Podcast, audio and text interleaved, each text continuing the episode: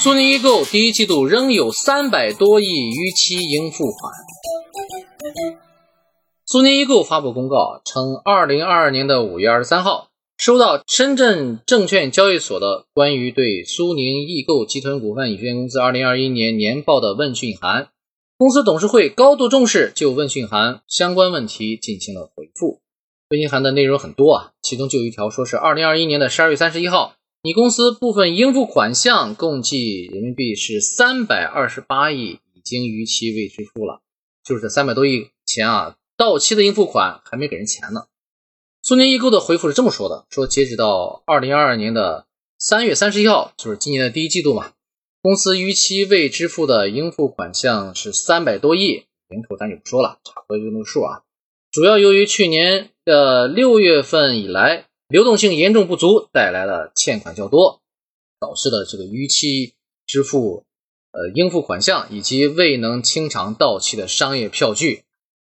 公司逾期未支付的应付款项主要包括了什么呢？就是应付供应商的款，呃，还有商业票据，还有应付的租赁费、应付的公证款。哇塞，这么说啊，基本上买的东西都出现了到期不给钱的这个情况了。只能说啊，疫情对零售行业的打击确实很致命。不过疫情期间啊，人家直播电商还是如火如荼啊！看看东方甄选这异军突起啊，嗯，还是有人能有突破的，对吧？苏宁易购也是电商，能不能也想想办法突破一下呢？啊，咱们还是通过财务报表来分析分析，用财报思维看上市公司。我们先看看这家公司的现金存量情况啊，我们看了一下，就是现金存量还是比较稳定的，经营性现金流呢确实有点问题。好，现金存量的稳定是什么呢？它基本上保持在就是现金的存量保持在总资产的这个比例是百分之十左右啊，差不多啊。它在二零二二年的第一季度的时候，它的存量现金是总资产的百分之十一，再上一个季度呢是百分之十，差不多每个季度呢都保持在百分之十左右啊，也就是一百多亿啊，它的现金存量还是还是 OK 的啊。那当然，我们比较起来，刚才说三百多亿的钱。付钱呢，那当然还是不够的嘛，对吧？那经营性现金流的流入呢，其实在第一季度呢，仅仅流入了十二点九亿。也就是说，如果从这个方式来看啊，赚现金的能力还是有点问题的。因为在二零二一年的第四季度呢，它仅仅收的钱啊是个负的，就是多支付了二十亿，在去年第三季度多支付了六十亿，差不多。也就是说，其实它的这个现金存量虽然相对比较平稳。但是它的收现金的这个能力呢，还是有点捉襟见肘啊。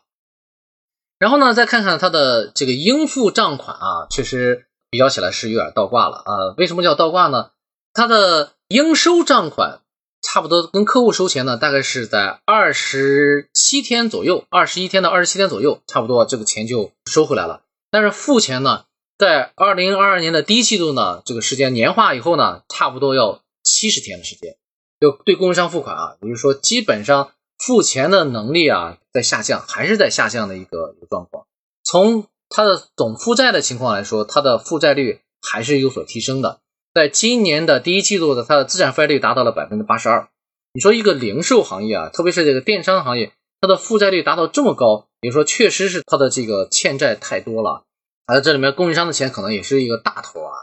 供应商，我把你东西买过来，先进货进过来。我卖出去，当时我也跟你说了，我卖出去我再给你钱，我不卖出去呢，我就不给你钱。其实呢，这种方式呢，对于很多的供应商来说也是能接受的。就是我东西还没卖出去，我就问你要钱。比如生产性的行业可能会有这种情况，但是在零售行业呢，普遍大家也是我自己东西也没那么好卖，我放到你这个渠道里面去卖，可能也会是这样的考虑啊。但是你卖出去了还不给我钱，这个事儿就说不过去了嘛，对吧？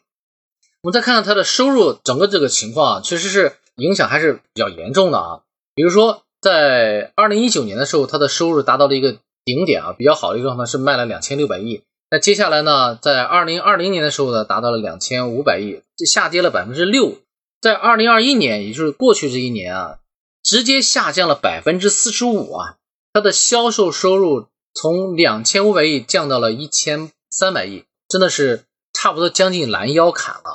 那从净利的情况呢，也是。太严重了！你看，二零二一年亏损了四百多亿，也就是它的净利率啊是负的百分之三十一，亏损很严重。二零二零年的时候也是亏损了，亏损了五十多亿啊。其实从这么来说啊，疫情对它的影响冲击有点致命了，是一个看断崖式的一个下跌啊。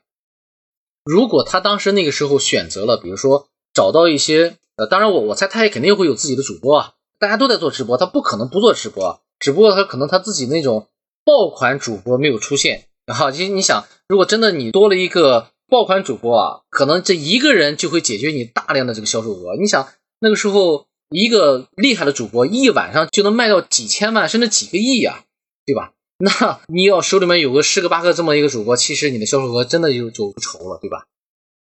还有我们看第一季度啊情况，因为现在我们看不到第二季度的这个数据啊，我们就看第一季度的。第一季度的收入呢，其实还是在持续下滑的一个状况。第一季度呢，收入是在一百九十三亿，比上个季度呢下降了百分之十七。然后利润呢，其实还是没有回正啊，虽然利润亏损没有那么严重了啊，但还是在亏损的。状态啊，呃，第一季度的亏损呢是亏损了百分之五点九，哦，回来一点了。但是从过去连续四个季度来说啊，都是在亏损的状况。除了二零二一年的第一季度还略微盈利了一点点，百分之零点七以外，其他都是在亏损的状况。从几个数据上来看啊，我我们从图形上来看，其实它的应付款项确实是比较高的，呃，比它的存货也高，比它的应付账款也高。虽然是在收入各方面的下滑的一个状况，但是应付账款依然是呃，虽然也在减少，但是还是保持了一个比较突的一个状况。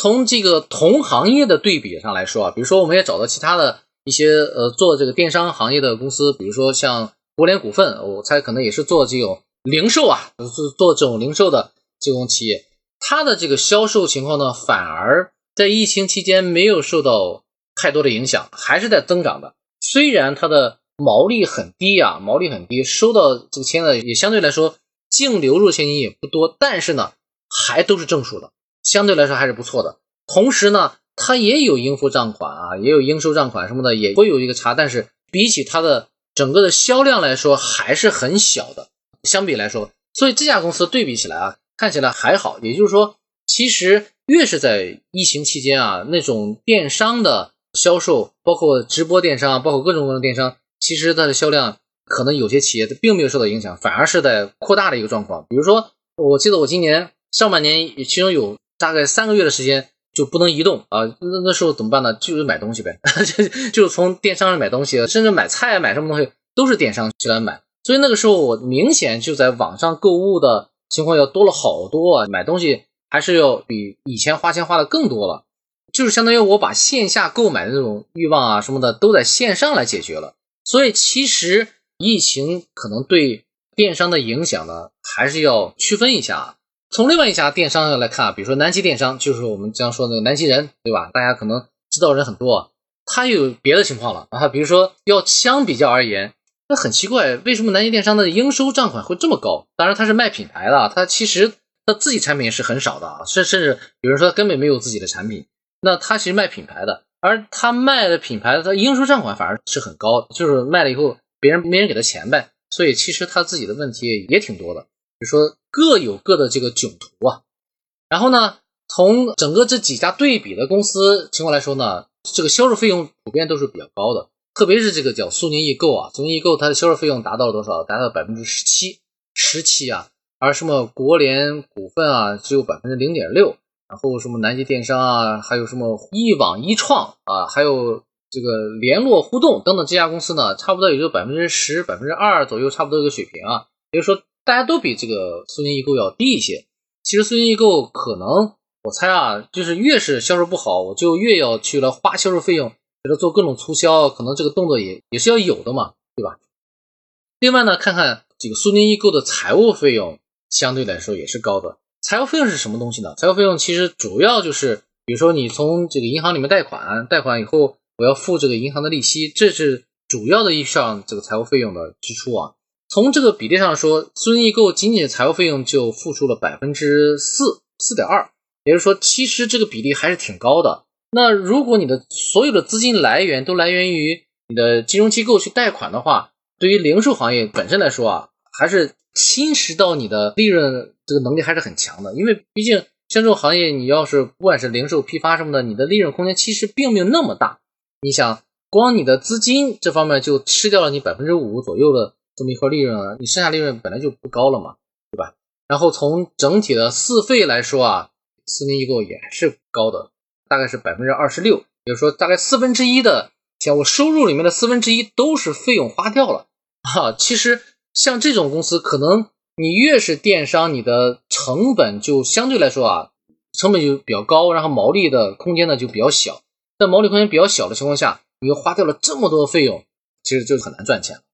了，对吧？好，我们做一个简单的总结啊，呃，首先第一点就是收入下滑必须要扭转。这个收入啊，其实是你的一个发展过程当中一个致命的一个伤害，就是。你说的流动性不好，确实也存在这种情况。但是同一个行业，别的公司里面也跟你是同样一个方式、一个渠道嘛，就是人家这个收入情况还是没有受到太大的冲击和影响。那其实你自己也想想，怎么样去来找到一个渠道，能把这个收入方式给你扭转过来。比如说，你手里面有多几个这种爆款的主播，那那你这个销售肯定是会有大不一样的，对吧？那第二个呢，就是这个。毛利呢，必须要想想办法了。就是你你的毛利空间还是要给自己留下来的，留多一点啊，就相对来说更多一些。如果你毛利侵害太严重的话，其实你对整个公司的伤害也是会很严重的，对吧？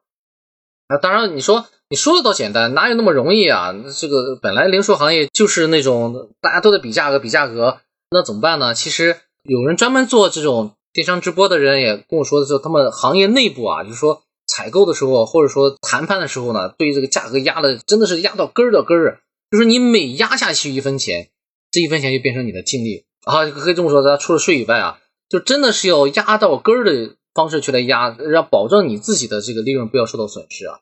那第三点呢，就是当然我从财务报表里面看到了，就是是不是能减少一点短期的投资，减少一些贷款呢？比如说我看到你这个公司账面上还有一百多亿的一个投资啊。